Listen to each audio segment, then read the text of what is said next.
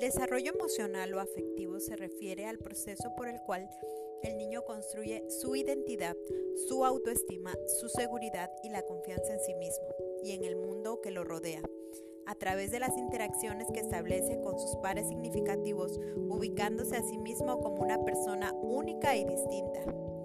El niño puede distinguir sus emociones, identificarlas, manejarlas, expresarlas y controlarlas.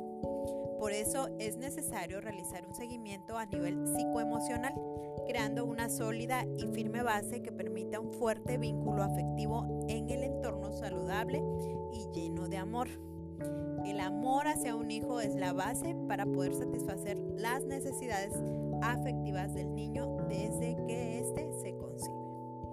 En este segmento encontrarás herramientas que pueden ayudarte a ese desarrollo psicoemocional que te gusten.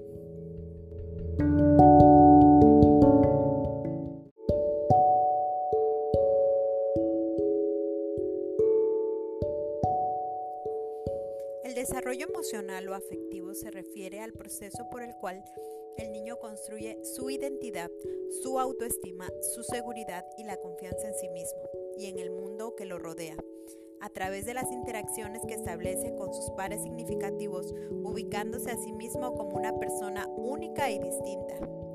El niño puede distinguir sus emociones, identificarlas, manejarlas, expresarlas y controlarlas.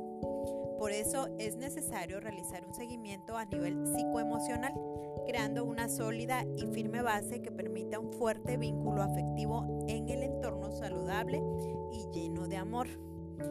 Amor hacia un hijo es la base para poder satisfacer las necesidades afectivas del niño desde que éste se concibe.